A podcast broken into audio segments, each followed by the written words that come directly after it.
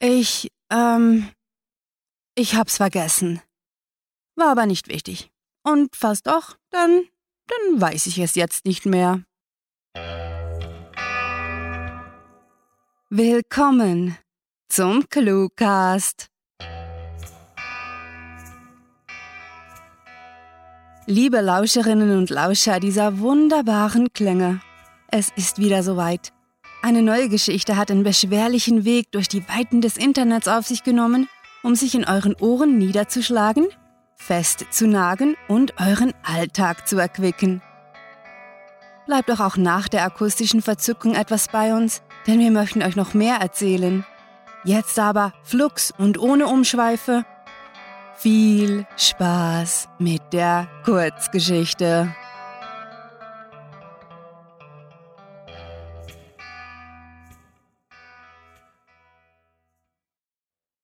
Kategorischer Imperativ für Anfänger. Ach komm schon, rief Hugh aus und schlug für seine Verhältnisse ungewöhnlich leise auf den Tisch, um den Kellner auf sich aufmerksam zu machen. Noch eine Runde. In der brütenden Nachmittagshitze war jede Erfrischung willkommen, doch Drews skeptische Miene legte nahe, dass er das fünfte Stout nicht unbedingt für die beste Idee hielt. Natürlich sagte er nichts, und machte wie immer, wenn die beiden Männer im Biergarten saßen und etwas feierten, trotzdem mit. Das feuchtwarme Klima setzte ihm zu, und auch der Schatten der stämmigen, dicht belaubten Bäume schien daran nichts ändern zu können. Drew seufzte laut, während er sich fragte, wie er nach Hause kommen sollte. Den Wagen zu nehmen wäre keine kluge Idee, so betrunken wie er mittlerweile war. Jetzt reg dich nicht auf, Mann, erklärte Hugh gelassen. Wie üblich schien der untersetzte Kerl die Ruhe in Person zu sein. Bis jetzt haben wir noch jedes Mal gefeiert, wenn du den Flugsimulator geschlagen hast. Du bist gerade im übelsten Gewitter gelandet, das dieser Staat je gesehen hat. Geschlagen? fragte Drew erstaunt und fügte dann hinzu. Ich will doch bloß meine Lizenz machen. Damit du dann in deiner Cessna durch die Gegend tuckern kannst? fragte Hugh lachend. Ich verstehe immer noch nicht, wie du, du dazu in einem Simulator übst. Das ist doch nicht realistisch. Tu etwas richtig oder nicht. Das ist die Devise. Hey, du musst erst meine Maschine reparieren, bevor ich damit wieder richtig fliegen kann, antwortete Drew schmollend. Seit er mit seiner Cessna einen kleinen Unfall, einen verfluchten Parkschaden gehabt hatte, frotzelte ihn sein Kumpel und Mechaniker immer damit, dass er jetzt an seinem Computer mit dem Flugsimulator spielte, um nicht aus der Übung zu kommen. Denn auch wenn das Computerprogramm nicht annähernd realistisch war und die geflogenen Stunden niemals angerechnet werden konnten, so fand Drew doch, dass es besser war als nichts. Das ist wie bei Immanuel Kant, weißt du? antwortete er, während die Kellnerin zwei neue Bierkrüge vor sie hinstellte. Hugh lachte. du meinst dieser Typ, der gesagt hat, man soll nur das tun, was auch noch gut wäre, wenn es alle tun würden? Etwas erstaunt, dass er nicht ganz besonders belesener Freund den kategorischen Imperativ vereinfacht wiedergab, antwortete er. Hm, ja, so ziemlich.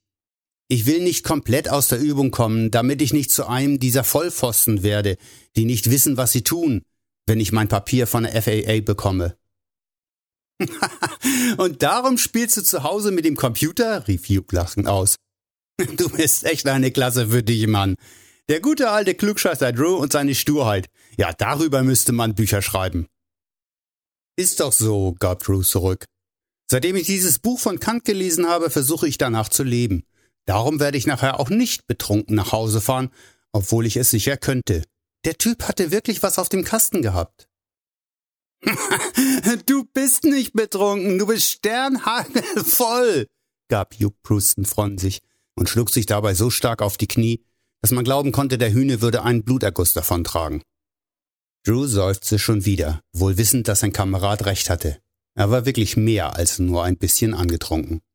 Schließlich fragte er, Hey, wann wird eigentlich meine Maschine fertig?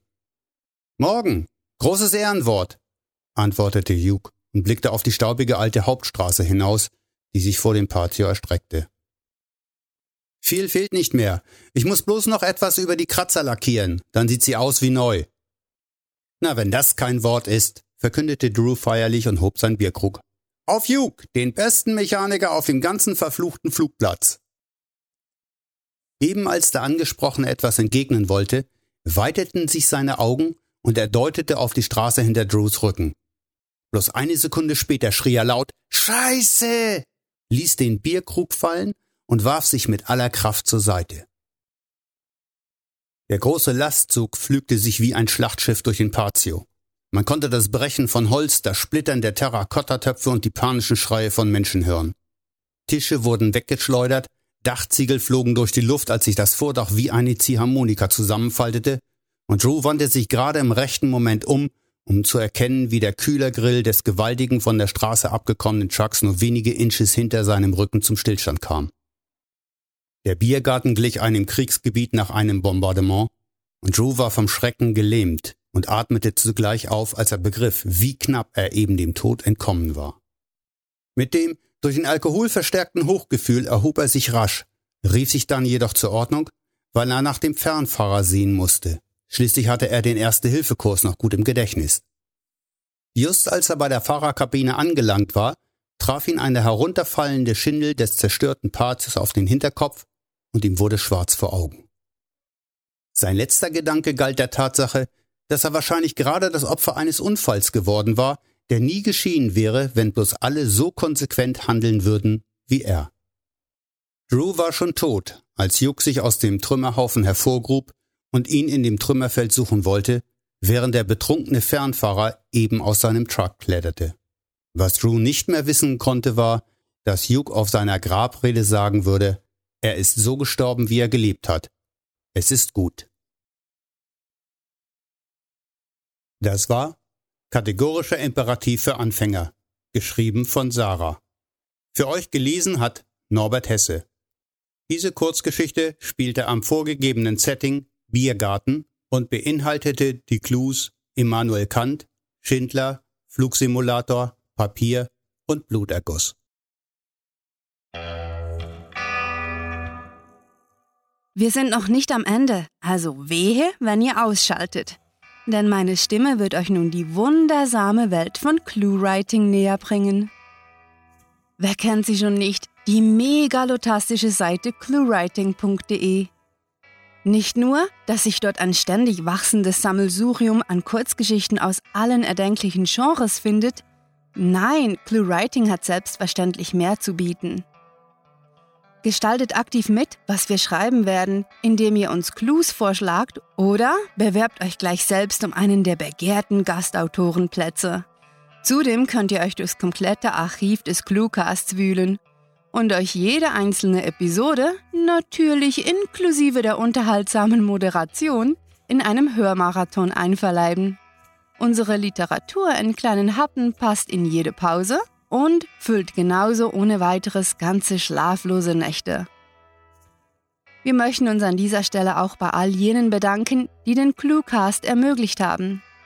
Einerseits sind dies unsere Sponsoren, insbesondere unsere Hauptsponsorin Bettina Hahnloser. Andererseits verwandeln sich geschriebene Geschichten nicht mir nichts, dir nichts in Hörgenuss. Dafür braucht man Sprecher, am besten ganz viele. Sie verleihen den Erzählungen den Erzähler, geben ihnen Form und Charakter und beglücken euch wie uns mit akustischer Unterhaltung. Besucht diese Helden des Cluecast auch auf ihren Seiten und vergesst nicht, dem Echo ihrer Stimmen zu folgen.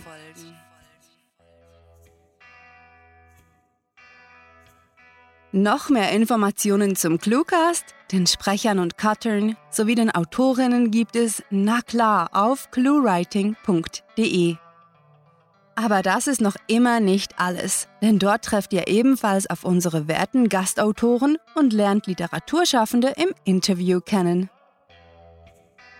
Was? Ihr seid noch immer bei uns? Wie heldenhaft und mutig von euch! Bei so viel Begeisterung wollen wir euch gleich bitten, auch unseren Newsletter zu abonnieren, der unter cluewriting.de slash newsletter auf euch wartet. So werdet ihr einmal pro Woche über alle Aktualitäten aus der Welt des gelben Bleistifts auf dem Laufenden gehalten. Wir sind übrigens auch auf fast jeder gängigen Social-Media-Plattform beheimatet und freuen uns jederzeit über euren Besuch. Ihr wisst schon, wir mögen Besuch.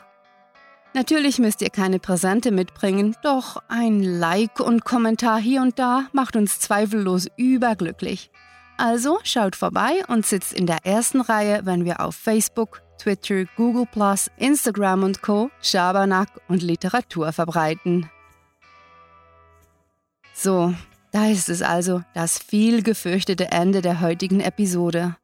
Wir wünschen euch bis zum nächsten Mal ein wunderliches Leben mit vielen kleinen Dingen, die euch zum Grinsen bringen oder den Appetit anregen. Mit fantastiliardischem Dank fürs Zuhören und den besten Wünschen. Eure Cluecaster.